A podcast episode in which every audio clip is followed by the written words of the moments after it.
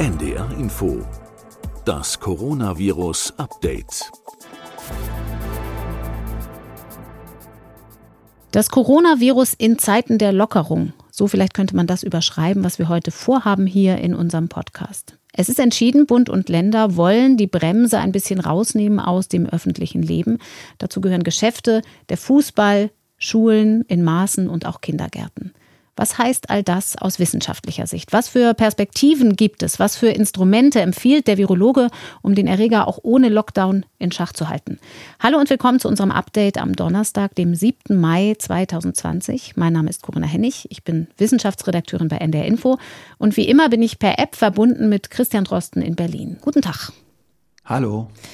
Herr Drosten, endlich ein bisschen Freiheit sagen die einen, die anderen sagen Hilfe, das ist das völlig falsche Signal mit den Lockerungen. Nun haben Sie ja Ihre Position hier schon deutlich gemacht in den letzten Wochen hier im Podcast, aber Sie haben auch klar gesagt, die Virologenperspektive ist nur ein Teil der Gesamtbetrachtung bei der Entscheidung über Maßnahmen und Lockerungen. Da fließen ja noch ganz andere Aspekte mit ein. Wie ist es Ihnen also ergangen nach den Neuigkeiten von gestern? Konnten Sie gut schlafen oder hält Sie das wach? Nein, also das zeichnete sich ja schon längere Zeit ab. Ich bin davon jetzt gar nicht überrascht.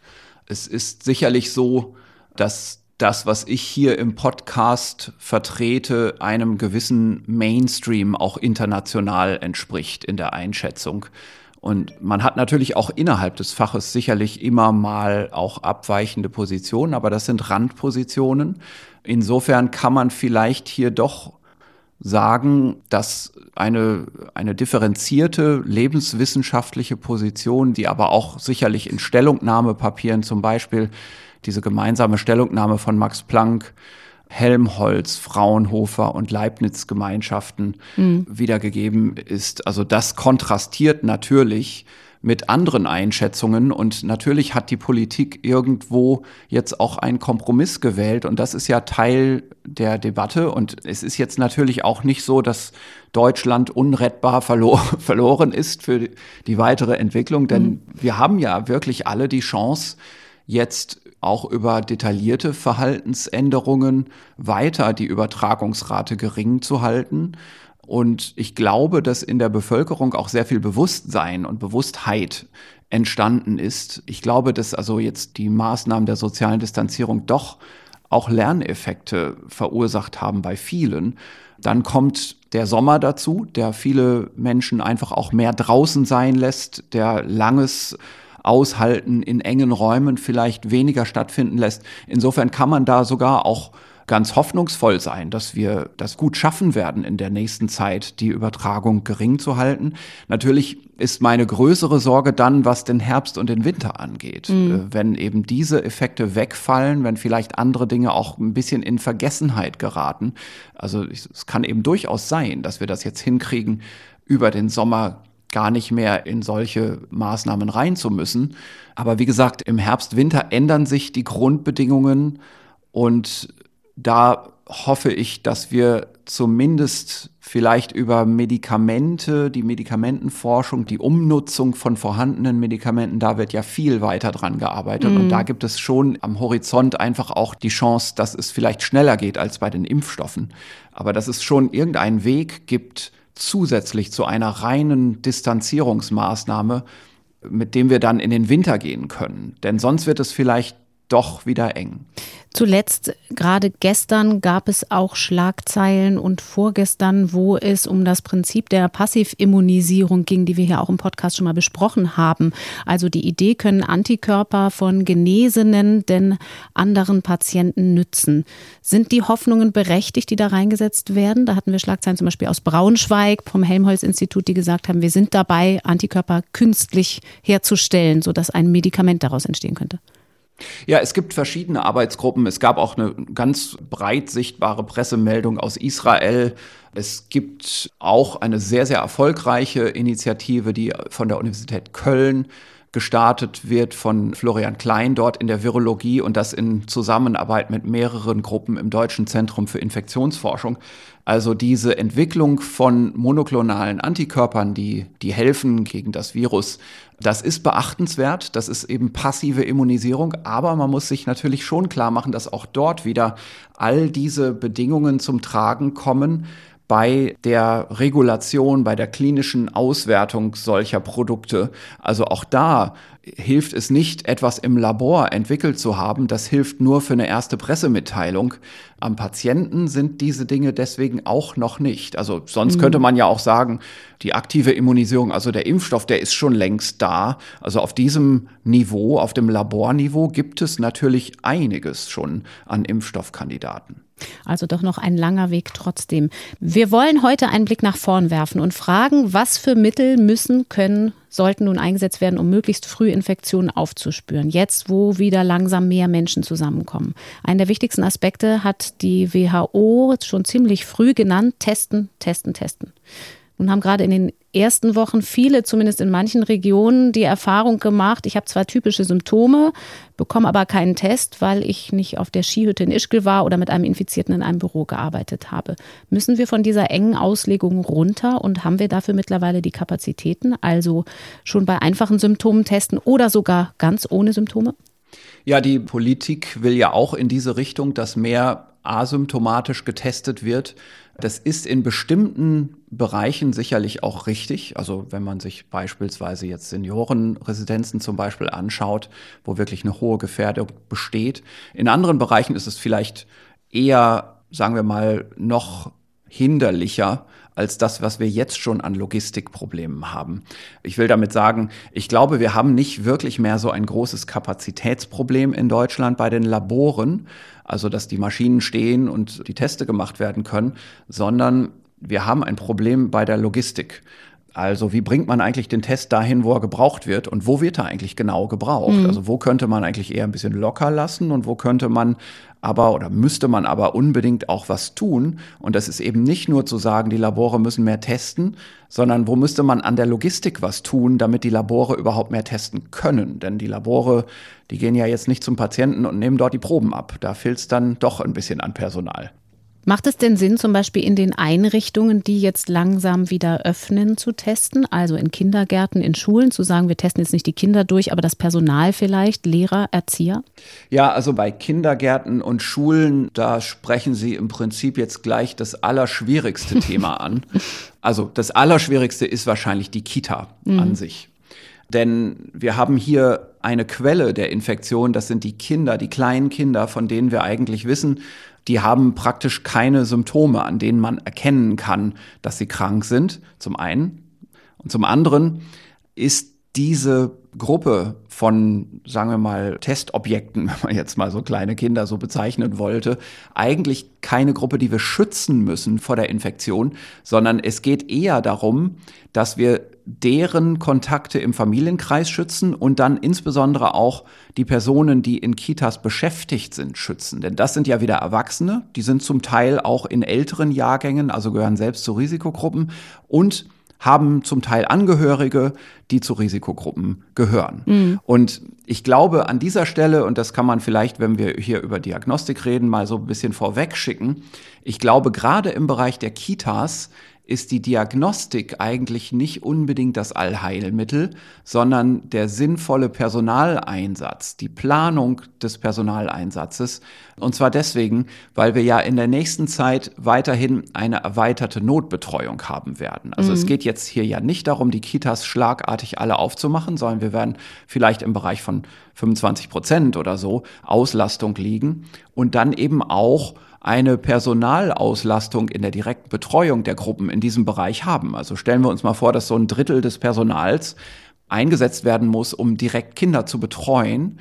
Da kann man ja dann eine Auswahl treffen. Und da halte ich es zum Beispiel dann für sehr sinnvoll zu sagen, wir haben ältere und jüngere Betreuer, also die Jüngeren bitte in die Gruppen, denn die selber haben auch ein geringeres Risiko, schwer erkrankt zu sein. Und dann in zweiter Hinsicht sollte man die Betreuer von der Gruppe fernhalten, die Angehörige haben zu Hause. Also beispielsweise die Betreuerin mit dem herzkranken Mann, die muss ja nicht unbedingt die kleinen Kinder betreuen, wenn es auch andere Kollegen gibt, die das machen können. Und mhm. ne, so dass also eben diese Betreuer, die selber oder im unmittelbaren Familienkreis Risikopatienten haben, dass die vielleicht eher im Hintergrund bleiben, die Büroarbeit machen und andere Dinge, die jetzt in diesen Tagen in solchen Einrichtungen passieren, im Hintergrund.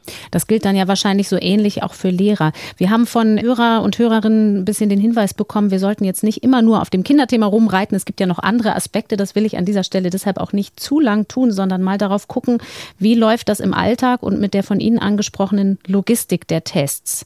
Wir haben in einer früheren Folge schon mal über die Möglichkeit von Antigen-Tests gesprochen. Also für den Laien, das hört sich jetzt zwar so ähnlich an, ist aber kein Antikörpertest, sondern auf das Virus direkt. Aber das ist nach dem Prinzip Schwangerschaftstest. Also so ein Teststreifen innerhalb von 15 Minuten kann man da ein Ergebnis haben. Und es muss nicht das Erbgut, sondern nur das Virusprotein selbst nachgewiesen werden.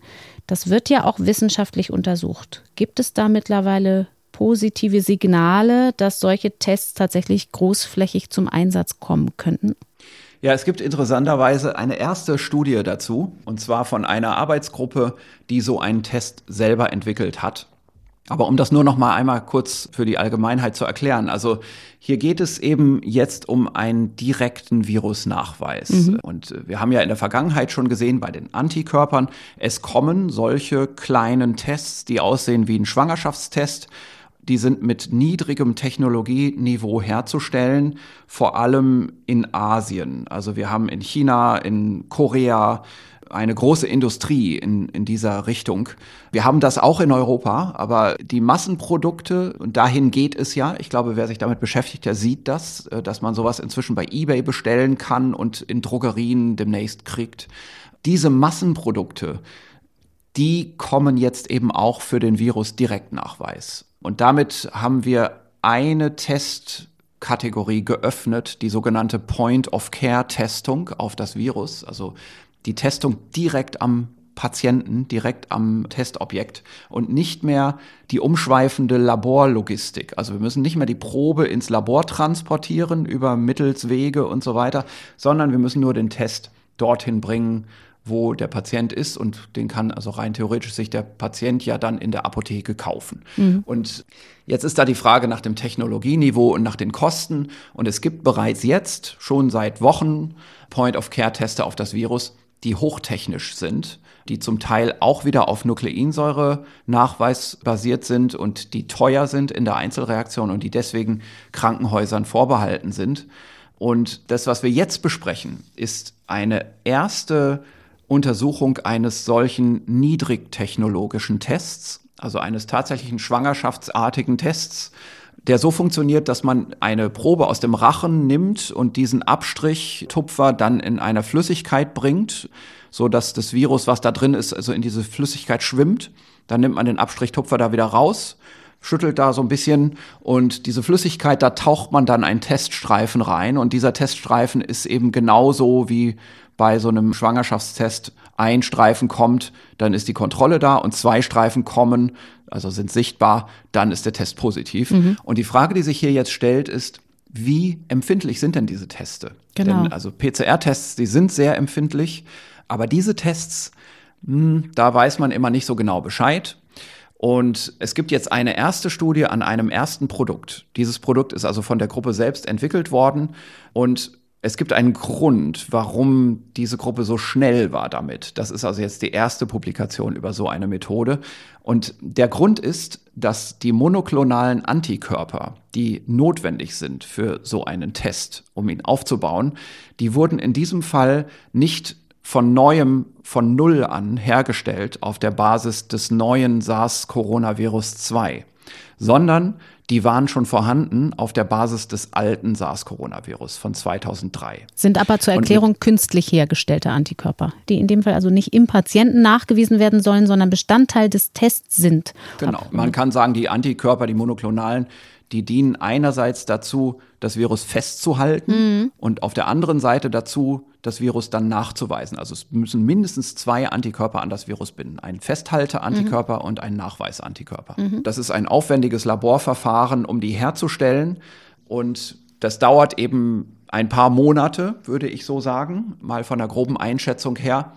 Und Diese Zeit hat diese Arbeitsgruppe, die das jetzt veröffentlicht hat, abgekürzt, indem sie schon vorhandene monoklonale Antikörper verwendet haben für den Aufbau dieses Testes. Eine ganze Reihe von Antikörpern haben sie ausprobiert und die besten sich ausgesucht. Und es gibt so einige Begründung, anhand der man sagen kann, das ist in Ordnung, das so zu machen. Das alte und das neue Virus sind schon sehr ähnlich und das ist schon in Ordnung, wenn man die monoklonalen Antikörper gegen das alte Virus nimmt. Aber ich muss auch dazu sagen, es gibt schon die Möglichkeit, dass in Zukunft mit speziell für das neue Virus hergestellten monoklonalen Antikörpern noch Verbesserungen möglich sind. Mhm. Aber schauen wir uns das an. Wir haben also jetzt die Ergebnisse bekommen.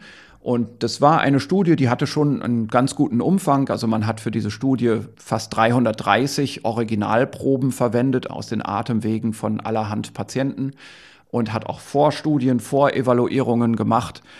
Und wir haben ein, ja, ein bestimmtes Maß für Testempfindlichkeit in der PCR-Testung. Das ist der sogenannte Threshold Cycle, also ein PCR-Zyklus, ein Vervielfältigungszyklus, bis zu dem wir die Reaktion laufen lassen müssen, um das Virus zu sehen.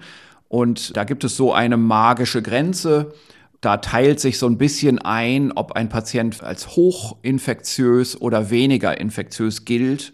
Das haben die Autoren auch so ganz gut gewählt. Das ist hier ein Zyklus von 25. Das sage ich jetzt hier im Prinzip für die Mediziner und Experten, die das verstehen. Also mhm. der allgemeine Zuhörer kann das nicht verstehen, aber das ist letztendlich auch nicht so wichtig. Es gibt eben einen bestimmten Wert in diesem Labortest, wo man sagt, wer da drunter liegt, der ist hochinfektiös. Wer drüber liegt, ist eher weniger infektiös. Und dann kann man sagen, dass bei den hochinfektiösen Patienten fast 75 Prozent positiv nachweisbar sind. Also man kann sich das vielleicht für eine Alltagshandhabung eben so vorstellen. Da ist eine ganze Gruppe von Patienten, die testet man mit der PCR vor und dann teilt man die auf in zwei Untergruppen. Die einen Patienten, die sind in einem Testbereich, wo man sagen würde, die sind wahrscheinlich gar nicht wirklich infektiös. Da ist das Virus zwar nachweisbar und der Krankheitsnachweis, der ist zu erbringen, aber für eine, sagen wir mal, Übertragungsüberlegung, also kann ich mich an diesem Patienten anstecken, mhm. sind die eher weniger relevant.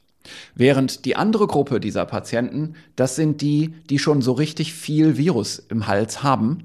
Und wenn man die testet, dann kann man in drei Viertel dieser Gruppe auch mit diesem einfachen Test sehen, dass der Test positiv ist. Die Nachweisempfindlichkeit in der anderen Gruppe, die ist grottenschlecht. Mhm. Also da kann man diesen Test kaum benutzen. Und das zeigt uns auch schon ein bisschen, in welche Richtung das geht. Das ist also offenbar ein Testformat, wenn sich das nicht mehr deutlich verbessert in der Zukunft. Das wird ein Testformat sein für so eine erste Entscheidungsfindung und das ist unheimlich wichtig und auch unheimlich nützlich. Das ist so ein Test typischerweise für die Arztpraxis oder für den Nachtdienst im Krankenhaus, wo man ganz schnell eine Entscheidung kriegt, ist der Patient jetzt gefährlich? Mhm. Da kommt hier einer in meine Notaufnahme rein. Das ist vielleicht eine Notaufnahme in der Geburtshilfe oder irgendwo. Und eigentlich beschäftigen wir uns hier jetzt nicht als Spezialambulanz mit Coronavirus-Fällen. Und wir müssen sehen, dass wir alle anderen Patienten schützen vor Patienten, die jetzt vielleicht reinkommen mit einer frischen SARS-2-Infektion. Aber ansonsten haben wir hier einen normalen Betrieb und haben vielleicht auch nicht gleich das Notdienstlabor im selben Haus, das uns innerhalb von einer oder zwei Stunden ein Ergebnis liefern kann oder auch von vier Stunden oder fünf. Selbst das wäre noch schnell, sondern wir müssen das jetzt sofort wissen. Ist dieser Patient infektiös oder kann der in den ganz normalen Warteraum? Mhm. Und für diese Situation sind solche Teste und die werden dann eben in ein paar Wochen, vielleicht ein, zwei Monate aus Asien auch als Massenprodukt kommen. Da bin ich mir relativ sicher, dass das passiert. Für diese Situation ist das genau das Richtige. Also so eine Vortestung, so eine Einteilung in Entscheidungsgruppen, dass man sagt, aha, der ist wahrscheinlich wirklich infektiös. Vorsicht, der hat einen Nachweis in diesem einfachen Schwangerschaftstest aber nicht, wie man sich das vorstellen könnte, wie ein Schwangerschaftstest, ein tatsächlicher ja funktioniert. Ich gehe selber in die Drogerie, ich hole mir den Test, ich mache es zu Hause und weiß dann Bescheid.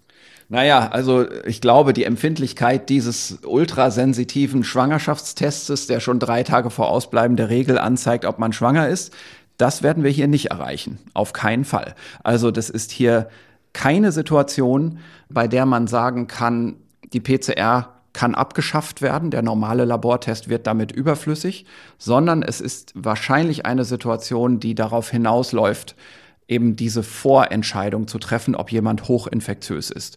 Überall in Situationen, wo das notwendig ist. Wir stellen uns vor, im Rettungswagen ne, mhm. oder in der Ambulanz, aber sicherlich auch im Altenpflegeheim, wenn es gar nicht anders geht, wenn es logistisch nicht möglich ist, die PCR so schnell zu machen, auch durchaus in Ländern, in denen die PCR nicht so einfach anwendbar und installierbar ist, auch das muss man natürlich mit einbeziehen. Es gibt eben ganz andere Umgebungen, wo man so etwas einsetzt. Mhm. Das heißt aber in den Einrichtungen, die Sie eben angesprochen haben, eben auch in Krankenhäusern oder in Pflegeeinrichtungen, kann das ganz maßgeblich dem Schutz des Personals dienen, das ja nicht immer in voller Schutzkleidung potenziell infektiösen Menschen begegnet, weil man es noch nicht weiß zu dem Zeitpunkt. Das denke ich auch. Also man muss natürlich aufpassen. Man kann auf der Basis eines solchen Testes auch falsche Schlüsse ziehen. Ne? Also wenn man vergisst, dass die Empfindlichkeit eingeschränkt ist mhm. und wenn man denkt, dass das eine Diagnose der Krankheit bei einem Patienten ist, das ist sicherlich falsch. Es ist in der jetzigen Empfindlichkeit des Testes eher eine Vordiagnose der Infektiosität eines Patienten. Ich sage auch bewusst eine Vordiagnose der Infektiosität, eine erste Einschätzung, aber eine wichtige erste Einschätzung, denn das sind ja genau die Momente, der erste Patientenkontakt, man weiß nicht, wie infektiös ist der, der erste Kontakt in einer Gemeinschaft, einer Pflegeeinrichtung und so weiter. Und da jetzt sofort die Entscheidung zu kriegen und nicht nach einem Tag Wartezeit, denn diese Wartezeit ist ja sonst Übertragungszeit in vielen Situationen. Und im Zweifel die entscheidende, also wo die Patienten am infektiösesten sind. Richtig. Noch vor Beginn der Symptome, wenn sie denn welche entwickeln. Sie haben jetzt aber schon gesagt, das ist ein Abstrich im Rachen. Also wir haben ja gehört und manche haben ja vielleicht so einen Test auch schon gemacht von unseren Hörern und Hörerinnen. Man muss da tief rein, das ist nicht angenehm. Was ist denn mit Speicheltests? Auch da gibt es ja Entwicklungen, wo man sagt, man nimmt gar nicht den Abstrich aus dem Rachen, sondern man nimmt den Speichel. Ja, das ist richtig. Es gibt auch da ein paar neue Veröffentlichungen. Die basieren jetzt aber natürlich wieder alle auf PCR-Testung. Mhm. Das ist ja klar. Und die PCR wird immer jetzt zunächst mal der Standard bleiben. Also ins Labor ähm, muss man immer noch. Richtig, ins Labor muss man, aber die Frage, die eben zunehmend auch in der tatsächlichen Versorgungssituation gestellt wird, ist, muss man eigentlich immer so einen umständlichen Abstrich machen? Das hat mehrere Gründe. Also vielleicht einige unter den Zuhörern, bei denen schon mal ein Nasopharynxabstrich gemacht wurde, also durch die Nase, die wissen, das ist schmerzhaft. Da kriegt man schon Tränen in den Augen, wenn man da so durch die Nase durchgeht. Es gibt auch viele Mediziner unter den Zuhörern, die wissen, wie oft so ein Abstrich falsch gemacht wird, dass also eben ein, ein Nasopharyngealabstrich eigentlich angedacht ist, aber in Wirklichkeit streicht man nur vorne im Nasenloch so ein bisschen rum. Alles das sind natürlich Dinge, die man an solchen Abstrichen ein bisschen nervig finden kann. Äh, es gibt noch was anderes. Diese Abstrichtupfer sind natürlich ein Verbrauchsmaterial, das nicht nur Geld kostet, die sind nicht billig, sondern das zum Teil auch ausverkauft sein kann. Also mhm. wie bei den Masken haben Krankenhäuser auch dort Versorgungsprobleme bei den Abstrichtupfern und aus unter anderem auch diesem Grund sind einige Arbeitsgruppen hingegangen und haben mal ausprobiert, wie das eigentlich ist mit Speichelproben. Speichelproben sind etwas, das nicht üblich ist in der Diagnostik von Atemwegserkrankungen. Also bei vielen Atemwegserkrankungen hat sich das nicht bewährt, mit Speichelproben zu arbeiten. Aber es wurde eben hier in mehreren Studien jetzt mal die Grundsatzfrage gestellt, wie ist es jetzt bei diesem speziellen Virus? Und das sieht erstaunlich gut aus. Es gibt drei Studien, die sind so ein bisschen von ihrer Grundanlage etwas unterschiedlich gemacht, aber die Ergebnisse stimmen schon im Großen und Ganzen überein. In einem Fall zum Beispiel, das ist eine Gruppe aus USA, da hat man 44 Patienten angeschaut und bei 38 von denen hatte man so richtig gut gepaarte Proben. Also da hat man immer vom selben Patienten gleichzeitig einen Abstrich genommen und auch eine Speichelprobe. Hm. Und hier sehen die Abstriche sogar schlechter aus als die Speichelproben. Also ein falsch negatives Ergebnis. Das waren also jetzt bekannt positive Patienten, wo man sagt, da muss der Test was nachweisen. Aber In 21 Prozent, also etwas über jedem fünften der Patienten, hat die PCR nichts nachgewiesen aus dem Abstrich und nur in 8 Prozent aus der Speichelprobe. Weil der Abstrich falsch gemacht wurde, mutmaßlich, oder weil eben das Virus gerade nicht sichtbar war? Das ist genau die Frage, die man da stellen muss. Also woran hat es jetzt im Einzelnen gelegen? Und diese Frage kann man im Einzelfall nicht beantworten. Es ist dann tatsächlich so, es ist eine Kombination der Gründe. Also mhm. es ist eben manchmal nicht so leicht, so einen Abstrich richtig zu machen. Und das führt dann eben auch zu Ausfällen, während eine Speichelprobe einfach eine Flüssigkeit ist und die kann man abnehmen. Und so geht's eben weiter, auch wenn man in den Studien dann schaut, es gibt eine andere Studie aus Thailand, da ist man anders rangegangen. Da hat man einfach 200 Patienten gemacht, so wie sie reinkamen und hat gesehen, von diesen 200 sind wohl in Wirklichkeit 21 positiv. Wenn man dann aber genau schaut, dann sieht man, wenn man zwei Abstriche nimmt und die kombiniert, also das ist schon eine sehr empfindliche Methode, so eine Abstrichdiagnostik zu machen. Also man macht einen Hals- und einen Nasenhalsabstrich und kombiniert die und testet das, dann sind 19 von den Proben positiv und zwei hat man also offenbar verpasst. Mhm. Und im Umkehrschluss ist es so, wenn man Speichelproben testet, von denselben Patienten sind 18 positiv und man hat drei verpasst. Also hier sieht es so aus, dass die Speichelprobe ganz geringfügig weniger sensitiv ist als eine kombinierte Testung von zwei verschiedenen Abstrichen. Aber da muss man natürlich sagen, sind die Grundbedingungen für den Abstrich auch günstiger, denn das sind ja zwei kombinierte, während es nur einmal eine Speichelprobe ist. Und auch da muss man sagen, das wundert mich positiv, wie robust und empfindlich hier so eine Speichelprobe ist. Und dann mhm. gibt es noch eine andere Studie aus Toronto, wo man ein ganz ähnliches Ergebnis hat, aber hier hat man nochmal das Ganze auf die Zeit runtergebrochen. Auch hier wieder, es ist eine relativ große Gruppe von Patienten immer getestet worden und man kann sagen, bei Patienten in der ersten Woche sind in beiden Tests, also sowohl Abstrich als auch Speichel, elf Patienten positiv und dann hat man in der Abstrichprobe noch zwei weitere entdeckt, die im Speichel nicht positiv sind. Und im Speichel hat man einen weiteren entdeckt, der im Abstrich nicht positiv war. Also auch hier wieder praktisch gleiche Sensitivität die Speichelprobe ist vielleicht ein Tick weniger empfindlich. Und das ist genauso auch in der nächsten Woche, in der zweiten Woche der Infektion. Das ist das Gute an dieser Studie. Die haben das auseinandergehalten. Mhm. Also von Tag 8 bis 14 nach Symptombeginn auch wieder 13 Doppelpositive, 5, die nur im Abstrich positiv sind, 4, die aber auch nur im Speichel positiv sind. Und dann erst ab der dritten Symptomwoche, da geht es auseinander, da ist der Abstrich dann etwas mehr empfindlich. Also in der Zusammenfassung dieser Daten muss ich schon sagen, das ist wirklich beachtenswert. Und man kann wahrscheinlich in Situationen, wo man keine Abstrichtupfer bekommen kann, da kann man sicherlich davon ausgehen, dass auch eine Speichelprobe ganz gut funktioniert. Also eine Ergänzung zu den bisherigen Kapazitäten, die wir haben.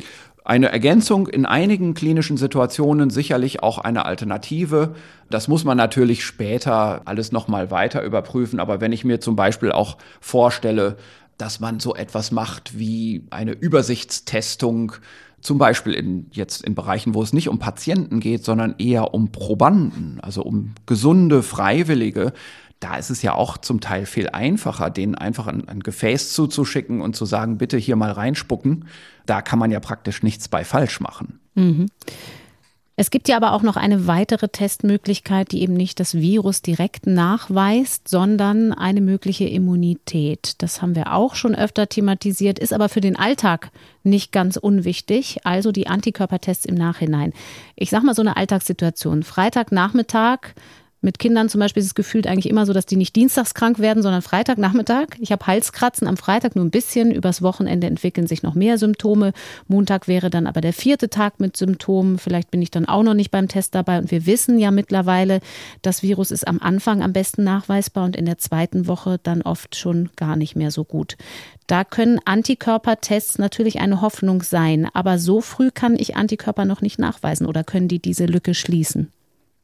Also ich glaube, so früh kann ein Antikörpertest das nicht schließen. Also in der ersten Woche muss man sich schon ganz auf die PCR verlassen und erst im Rahmen der zweiten Woche fangen die ersten Patienten dann an, Antikörper zu bekommen, die nachweisbar sind. Und mit Ablauf der zweiten Woche haben schon viele Patienten Antikörper. So ganz sicher ist es mit Ablauf der dritten Woche.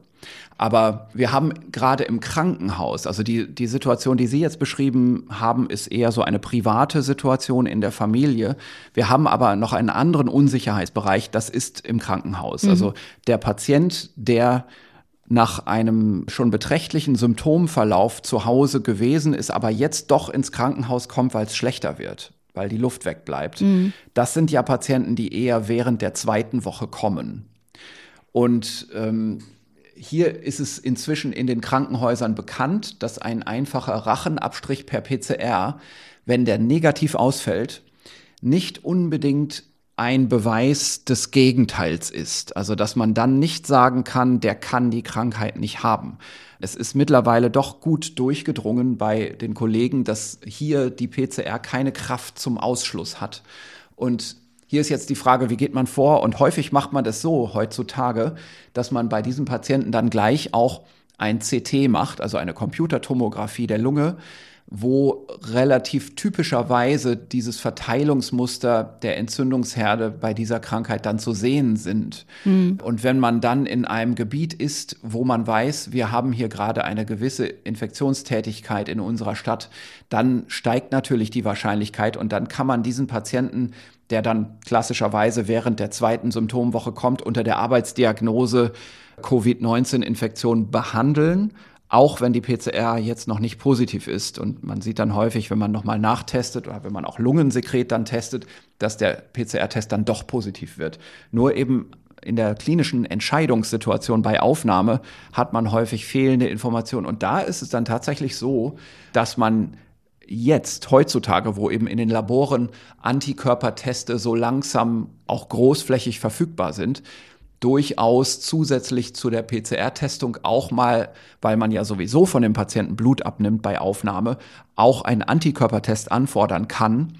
Und dann ergänzt sich PCR und Antikörpertest. Und da hat man dann schon eine sehr wertvolle kombinierte Aussage aus dem Labor, ohne dass man ein Lungen-CT machen muss. Nur wird es eben dann auch häufig so sein, diese Patienten kommen ja deswegen so spät ins Krankenhaus, weil sie von der Lunge her schon schlecht sind, dass man sowieso auch ein Bild von der Lunge haben will. Mhm. Da hat man ja dann diese dreifache Diagnostikmöglichkeit. Aber wenn wir noch einmal wieder rausgehen aus dem Krankenhaus, bei Antikörpertests ist ja die Falsch-Positiv-Rate nicht so gering, weil im Zweifel, Stichwort Spezifität, der Test auch auf andere Antikörper anschlagen kann. Wo stehen wir da? Hm, also da gibt es jetzt so viel Neues nicht. Man kann vielleicht aber noch mal ähm, das ganz kurz zusammenfassen. Also es gibt bei den Antikörpertesten tatsächlich falsch positive Reaktionen aus mehreren Gründen. Ein Grund ist einfach eine technische Hintergrundpositivität. Also so ein Test, der rauscht einfach. Das kann man sich vielleicht so vorstellen, rein technisch. Also es kommen mal falsche Signale aus rein technischen Gründen. Wir schätzen das im Moment so bei einem oder einem halben Prozent ein von allen Testen. Das sieht man dadurch, dass man Blutspender testet. Blutspender sind eine spezielle Auswahl von Serumproben, in der Hinsicht, dass Blutspender ganz besonders ausgewählt sind, gesund zu sein. Also wenn mhm. die vor kurzem krank waren, dürfen sie nicht spenden. Die sind aber auch gesundheitsbewusst. Und in solchen Gruppen sieht man ungefähr ein Prozent Falschpositive, wie gesagt auch mal ein halbes Prozent. Aber es gibt ein anderes Problem und das ist in der Erkältungssaison und auch noch eine Zeit nach der Erkältungssaison und natürlich auch über das ganze Jahr in seltenerem Maße haben wir ja Erkrankungen durch die normalen Erkältungskoronaviren.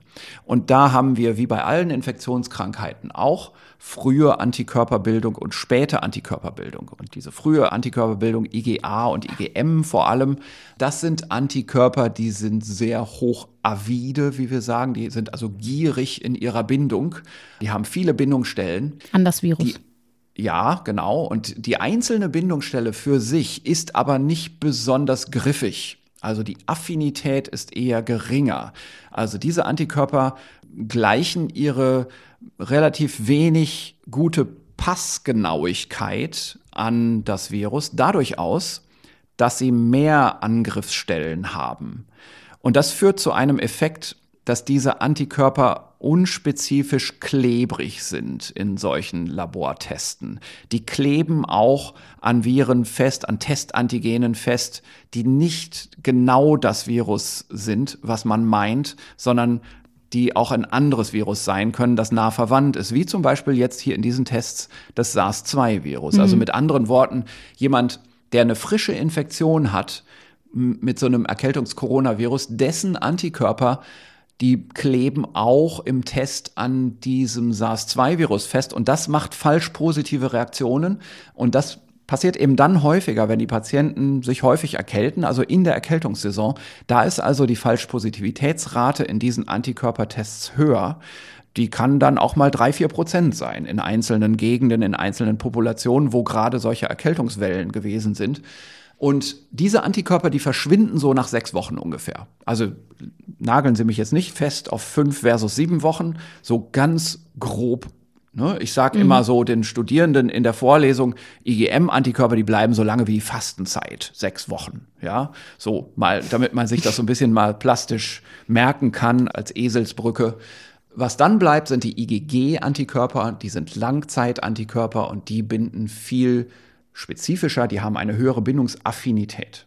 Das heißt für die Alltagssituation, ich habe vermutet, dass ich das Coronavirus hatte zum Beispiel, habe aber keinen PCR-Test gehabt, mache dann irgendwann einen Antikörpertest, könnte ich ja falsch positiv sein, mich in Sicherheit wähnen und die asthmakranke Tante besuchen. Das wäre nicht gut. Wenn ich jetzt aber lange warte, steigt die Wahrscheinlichkeit, dass ich kein falsch positives Ergebnis bei dem Antikörpertest habe. Hm, ja, also sehr akademisch betrachtet kann man das so handhaben. Ich glaube, das lässt sich mit dem Alltag der meisten Personen kaum in Einklang bringen. Es ist auch so, und das muss man schon dazu sagen, dass bei den meisten Antikörpertesten das auch auf dem Befundbericht mit draufsteht, mhm. ob das jetzt ein IgM oder ein IgG-Antikörper ist und der Arzt kann das dann schon auch interpretieren. Ich finde es nur eher deswegen wichtig, sich das hier auch in so einem Podcast zu vergegenwärtigen, weil viele der Antikörper-Querschnittsuntersuchungen in allerhand äh, Studien, die wir hier auch schon besprochen haben, diesen Effekt häufig außer Acht lassen. Das heißt, da werden eben gerade in diesen Monaten, wo jetzt diese Studien gemacht werden, da werden immer noch ein paar Hintergrund falsch positive Signale mit dabei sein. Mhm. Muss man also immer ein bisschen was abziehen. Es gab Anfang der Woche auch große Schlagzeilen um einen neuen Antikörpertest der Schweizer Firma Roche. Der Gesundheitsminister hat sich da gezeigt, der Test soll auch in großer Zahl nach Deutschland geliefert werden. Das Unternehmen selbst sagt, dieser Test ist so genau und empfindlich wie kaum ein anderer. Ist das tatsächlich was Besonderes oder ist das einer von vielen? Hm. Also erstmal, dieser Hersteller ist ja in Deutschland und da liegt es irgendwie auch nahe, dass man in der jetzigen Situation natürlich auch Pressearbeit macht und auch mal zeigt, dass wir hier in Deutschland in der Industrie durchaus was zu bieten haben. Wir haben aber auch andere Hersteller in Deutschland, die ebenfalls sehr, sehr gute Tests haben. Einer ist ganz früh schon im Markt gewesen und dieser Test ist auch schon sehr weit verbreitet in den Laboren und der ist genauso gut, da bin ich mir relativ sicher. Und es gibt mindestens noch zwei weitere Anbieter, die jetzt in den Markt kommen, auch gleichzeitig mit der Firma Roche.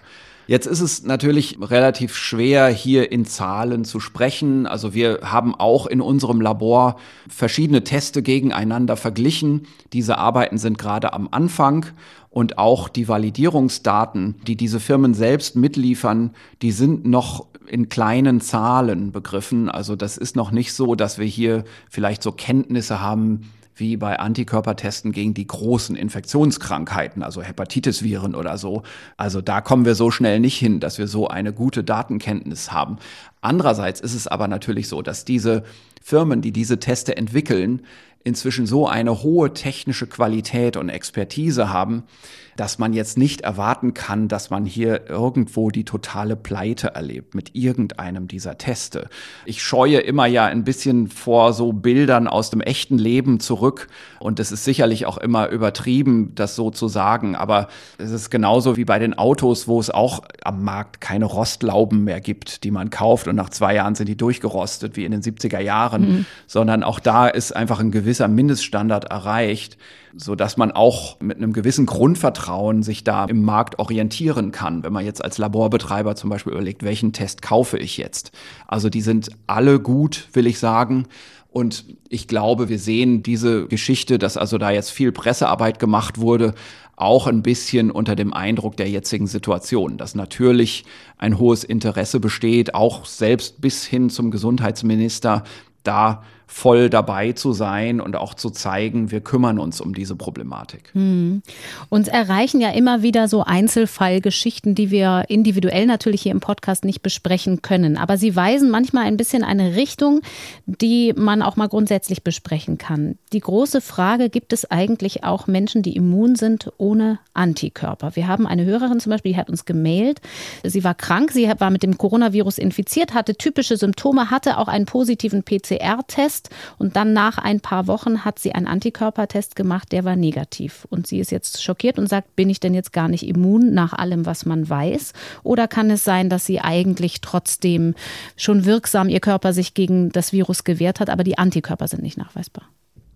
Ja, das ist ein Fall, den ich so auch kenne aus der ärztlichen Beratung. So etwas kommt immer mal wieder vor.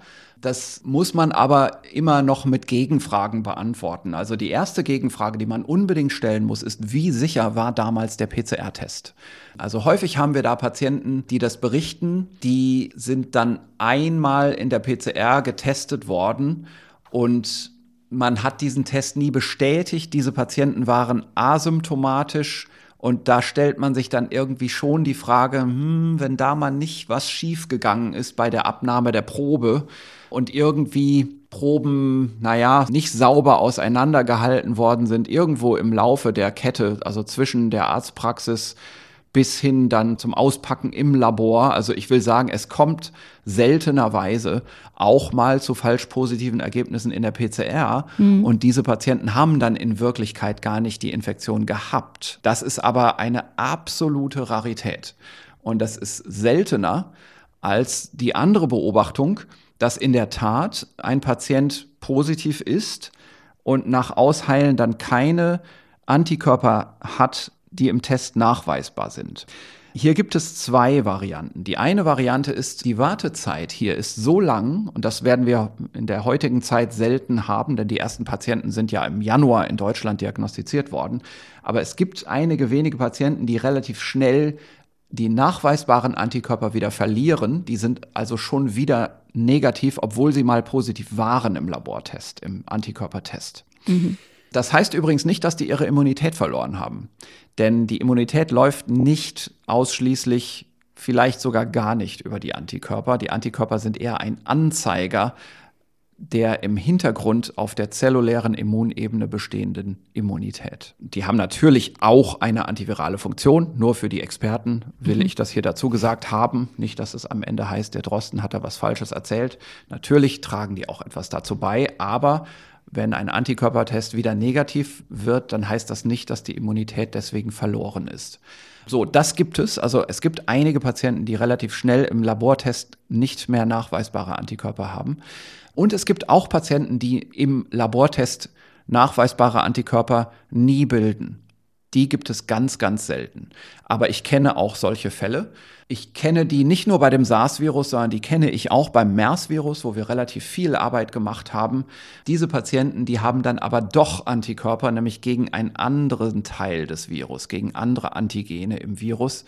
Und es gibt natürlich Möglichkeiten, mit einem anderen Test diese Antikörper nachzuweisen. Und eine Arztpraxis kann dann auch durchaus mal im Labor anrufen und mal darum bitten, dass das Restserum, das eine Zeit lang auch aufbewahrt werden muss im Labor aus rechtlichen Gründen, dass dieses Restserum einfach nochmal in ein anderes Labor weitergeschickt wird zu einer nochmaligen Testung, weil man eben diese Unsicherheit hat, dieser Verdacht eines falsch negativen Ergebnisses. Und das kann man als Patient mit seinem Hausarzt durchaus besprechen und der Hausarzt kann das veranlassen im Labor. Mhm.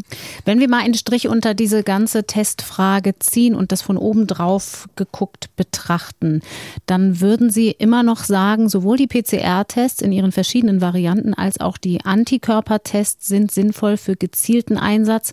Für ein großes Screening kommen dann doch zu viele falsch negativ und positive Fälle raus, weil sich ja diese Frage, wie empfindlich ist ein Test und wie genau immer auf Erkrankenzahlen beziehen und nicht auf große Mengen von von unerkrankten Menschen?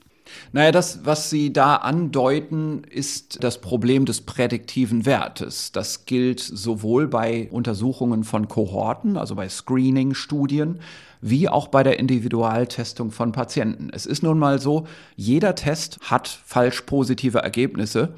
Und je häufiger die Erkrankung aber in Wirklichkeit in der Bevölkerung ist, desto weniger fallen diese falsch positiven Ergebnisse ins Gewicht. Mhm, genau. Desto besser ist also der prädiktive Wert dieses Testes für das positive Ergebnis.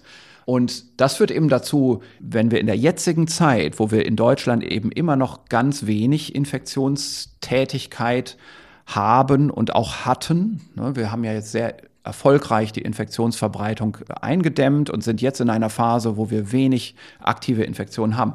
Wenn wir jetzt testen, und das kommt ein positives Ergebnis bei raus, dann ist der Wahrscheinlichkeitsanteil, dass dieses Ergebnis positiv ist, sehr viel größer im Moment, als wenn wir testen in einer Hochprävalenzregion, wo schon die Grundwahrscheinlichkeit, dass da jemand infiziert ist, sehr hoch ist. Mhm. Das ist also so im Prinzip eine Ratewahrscheinlichkeit, die man damit einrechnen muss in diese Teste. Und das bedeutet Massenscreenings, um nochmal auf die Frage zurückzukommen, nicht sinnvoll im Moment. Also das bedeutet einfach, dass Massenscreenings, also Untersuchungen zum Beispiel, um herauszukriegen, ob die Antikörperrate in der Bevölkerung sich ändert oder wie sie jetzt gerade ist, das ist natürlich wichtig, aber man muss eben noch mal hinschauen. Also beispielsweise, was man machen sollte, ist, dass man die initial positiven Befunde nicht als positiven Befund interpretiert, also als ein medizinisches Urteil über die Diagnose, sondern dass man einfach sagt, das ist jetzt erstmal ein Signal im Test, eine mhm. Reaktivität. Und um daraus eine Diagnose zu machen, machen wir jetzt noch zusätzlich eine Bestätigungstestung in einem anderen Test, der mit einem anderen Antigen oder idealerweise sogar mit einem anderen Grundverfahren zu demselben Schluss kommen muss. Also ich hatte hier, glaube ich, schon erklärt, der Neutralisationstest beispielsweise, das ist das, was ich verlangen würde, in einer soliden wissenschaftlichen Untersuchung auf die positiv vorgetesteten ELISA-Proben anzuwenden. Also man, man hat ja nur eine geringe Rate, also man testet 1000 und findet dann vielleicht, sagen wir mal, 15 ELISA-positive. Diese 15 Proben, die muss man dann nur noch in, in dem Spezialtest, in dem Neutralisationstest nachtesten. Mhm. Der ist natürlich viel aufwendiger. Dazu muss ein Mitarbeiter mit Atemschutzhaube ins S3-Labor gehen und mit dem infektiösen Virus einen funktionellen Test machen an Zellkulturzellen. Das ist natürlich ein Aufwand, aber es sind ja auch viel weniger Proben, die da behandelt werden müssen in dieser Zeit jetzt, wo wir wenig echte Infektionen haben. Und später wird das anders sein. Später, wenn wir viele echte Infektionen haben, dann haben wir viele Reaktive, dann können wir diese Arbeit nicht leisten, in dem Hochsicherheitslabor diese Bestätigungstestung zu machen, aber dann müssen wir sie auch nicht mehr leisten, denn dann ist ja der prädiktive Wert des Testes viel besser geworden, die Grundwahrscheinlichkeit. Und dann ist die Restunsicherheit, ein falsch positives Ergebnis zu haben, auch viel kleiner geworden. Also die statistischen Werte verändern sich da. Herr Drosten, Abschließend, Sie haben irgendwann mal hier mal gesagt, ich bin ja nicht nur Virologe, sondern auch Mensch und ich brauche auch meine Verdrängungsstrategien. Ich würde gerne die Frage einer Hörerin an Sie weiterreichen, wie man diese beiden Perspektiven zusammenbringt.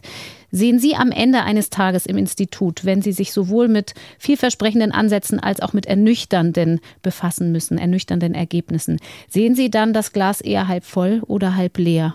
Hm, das ist eine ganz komplexe Situation. Also ich glaube, wir, das haben wir ja schon oft gesagt, wir sind hier in Deutschland in einer einmalig guten Situation jetzt im Moment. Wir haben ganz viel geleistet und ich bin auch weniger kritisch, als das einige Medien so polarisieren aus meinen Aussagen Ich sehe das schon jetzt als eine gute Situation, in der wir sind und ich kann auch vielen der jetzigen politischen Entscheidungen schon zustimmen, auch wenn sowohl ich wie auch andere Wissenschaftler aus einer rein wissenschaftlichen Sichtweise sich sicherlich noch ein etwas weiteres Eindämmen gewünscht hätten, bevor man Lockerungen macht. Aber sei es drum, ich glaube, es ist schon nicht so schlecht, wie wir das machen in Deutschland. Wenn man dann weiterdenkt, in der Zeit und weiterdenkt in der Örtlichkeit, dann schränkt man natürlich dann diese Einschätzung auch wieder ein. Und das mache ich nicht nur als Mensch, sondern dann auch wieder als Wissenschaftler durchaus. Also natürlich frage ich mich, was passiert, wenn wir in Deutschland sehr glimpflich über den Sommer kommen und wenn wir dann im Herbst noch nicht irgendwas in der Hand haben, sagen wir mal vielleicht ein Medikament, das man umwidmen kann in seiner Verwendung mhm. und das man benutzen kann, um Risikogruppen zu schützen, wenn es keine ganz großen Überraschungen gibt im Vakzinebereich, die können wir jetzt mit gesundem Menschenverstand jetzt erstmal so nicht erwarten, dann können wir eben in eine Winterwelle kommen und darüber mache ich mir schon Sorgen.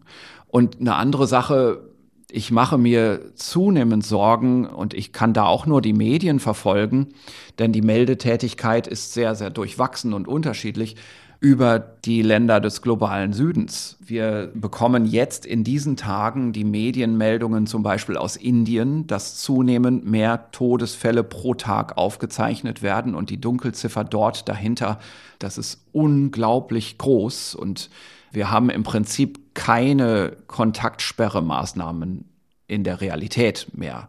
Also man hat das natürlich versucht, aber wer mal in Indien gewesen ist, weiß, wie schwierig das ist, das in der Realität umzusetzen. Mhm. Wer mal in Delhi zum Beispiel war. Selbiges hören wir aus Brasilien. Auch dort offiziell gibt es wie fast auf der ganzen Welt natürlich Maßnahmen zur Eindämmung von Kontakten. Aber wie ist es mit der Umsetzung? Und dann sieht man eben gleichzeitig, welche Medienmeldungen über Tote kommen. Und wenn man dann weiß, wie lange die Lücke ist zwischen dem ersten Toten und einer dann wieder eingebremsten Infektionstätigkeit alleine in einem Land wie Frankreich oder Italien, wo man solche Maßnahmen verhängen kann und umsetzen kann, da bin ich nicht optimistisch. Und dann auch der Blick in die USA ist nicht optimistisch für mich. Ich glaube, die Modellrechnung des CDC ist ja veröffentlicht worden in der New York Times. Die geht bis Ende Mai und die sagt voraus, 225.000 Neuinfektionen und in diesen kurzen Zeitintervallen dann auch 3000 Verstorbene und das mhm. Intervall ist pro Tag, also 3000 Verstorbene pro Tag. Wir kommen auf eine Zahl von Todesfällen, die da projiziert wird, die uns einfach reflexhaft sagen lässt als Wissenschaftler, das kann nicht gehen. Da muss man etwas machen. Und ich möchte dazu sagen, man kann auch jetzt etwas machen. Wenn man schon dieses Modell rechnet, dann muss man es doch auch einen Monat weiter in die Zukunft rechnen, mit logischer Konsequenz. Mhm. Und dann auch die Entscheidung treffen, jetzt was zu machen. Und leider ist es, was wir in den Zeitungen lesen, und ich bin da auch nur Zeitungsleser, sieht es für mich so aus, als geht es gerade in die andere Richtung, als hätte gerade die Regierung auch dort überall Lockerungen beschlossen, wo aber eben die Vereinigten Staaten alles andere als in einer deutschen Situation sind. Wir müssen also weiter darauf bauen, dass die Forschung Ergebnisse hervorbringt. Sie haben es schon gesagt mit Medikamenten und vielleicht in der Pandemie aus deutscher Perspektive auch sagen, wir blicken nicht nur auf Deutschland. Es ist eine Pandemie, es ist weltweit, wir müssen alles in den Blick nehmen. Professor Christian Drosten, danke für heute. Wir sprechen nächste Woche weiter, dann vielleicht auch ein bisschen mehr wieder über das Virus selbst und seine Eigenschaften und das, was die Forschung da hervorbringt. Einen schönen Tag Ihnen. Ihnen auch, danke. Wenn Sie, wenn ihr euch für die Hintergründe unseres Podcasts interessiert. Meine Kollegin Katharina Marenholz und ich sind heute Abend zu Gast bei der Republika. Für alle, denen das nicht sagt, das ist Europas größte Digital- und Gesellschaftskonferenz. Die findet dieses Jahr natürlich auch nur online statt. Der positive Nebeneffekt daran ist, das Programm ist für alle frei zugänglich. Zu finden im Internet unter re-publica.tv, Publica mit C geschrieben. Und um 19.25 Uhr geht es da um unser Coronavirus-Update. Und die nächste Folge unseres Podcasts gibt es dann wieder an dieser Stelle am kommenden Dienstag, wie immer unter ndr.de slash Corona-Update und in der ARD Audiothek. Ich bin Corinna Hennig. Danke an alle fürs Zuhören. Bleibt auf Abstand. Tschüss, bis Dienstag. Das Coronavirus Update. Ein Podcast von NDR Info.